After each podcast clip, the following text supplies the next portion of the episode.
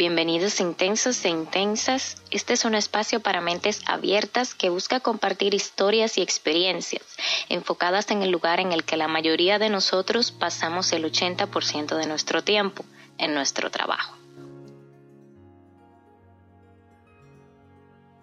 Hoy vamos a hablar acerca de quién es el culpable.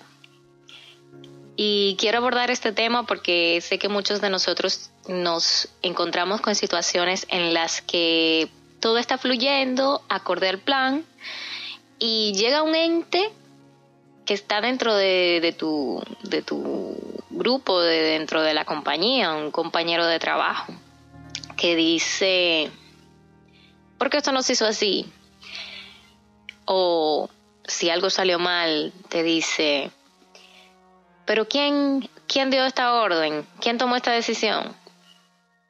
Cuando lo que todo ente eh, proactivo lo que busca es cuál es la solución, no vamos a buscar culpables, vamos a resolver el problema que se presenta o el inconveniente, el contratiempo que se presenta.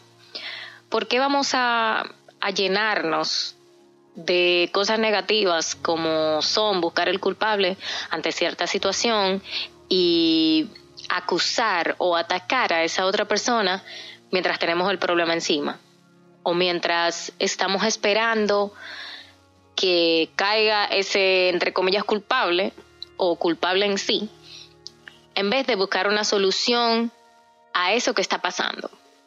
Y se da mucho en cualquier ambiente de trabajo, en cualquier tipo de empresa que nos encontramos con esa persona que siempre busca el culpable y entonces nos preguntamos, ¿cómo voy a abordar a esta persona? ¿Cómo voy a solucionar y dar los resultados si tengo esta piedrita en mi camino? Por poner una referencia de esas personas tan, tan especiales con las que nos encontramos día a día. Y es realmente poco proactivo poco, es una manera muy, muy poco eficiente para abordar un problema.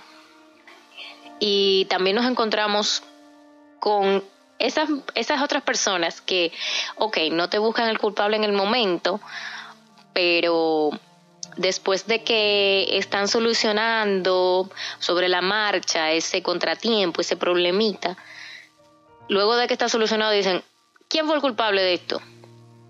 Cuando creo que sería una muy buena, un buen acercamiento al, al problema pasado, ver qué fue lo que se hizo, qué fue lo que nos resultó y cómo podemos mejorarlo.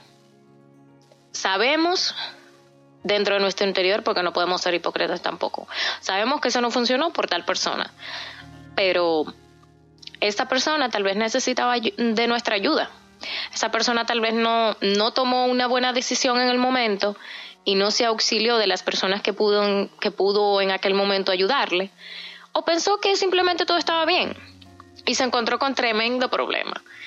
Entonces, ¿por qué no abordar a esa persona, preguntarle qué fue lo que pasó, sin ningún sentimiento de acusación, sin ninguna, tú sabes, sin ningún abordamiento eh, negativo?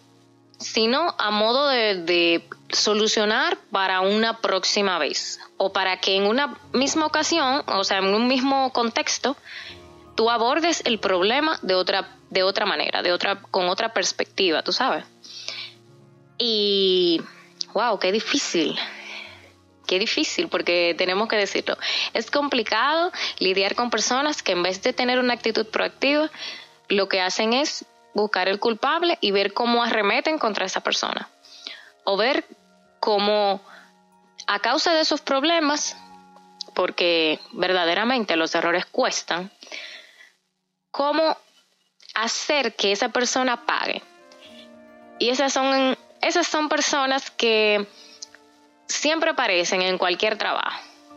Entonces, ¿qué hacemos? Bueno, podemos preguntar preguntarle a esa persona cómo, cómo debemos de abordar el problema o igual podemos interactuar con esta persona planteándole todo lo que se presentó para que esa persona le para que a esa persona le preguntemos ¿Cómo pude haber abordado ese problema? ¿Qué alternativas pude haber tomado en cuenta o qué decisiones pude haber tomado? ¿En quién me debí de auxiliar para solucionar eso que ya pasó? De forma que ya en el futuro o en una próxima ocasión similar, ya tú sepas cómo abordar ese problema o en quién auxiliarte o quién te puede dar una luz. Entonces, vuelvo. ¿Por qué buscamos al culpable? ¿Por qué arremetemos contra una persona que es responsable, pero no necesariamente es culpable del desempeño o de las acciones que toman otras personas? Aún afecten indirecta o directamente con el trabajo que tú estás haciendo. Nos vemos en una próxima ocasión con uno de estos casitos así tan particulares que pasan. Y a modo de desahogo, les invito a que me escriban, me cuenten sus experiencias y nos vemos en un próximo episodio.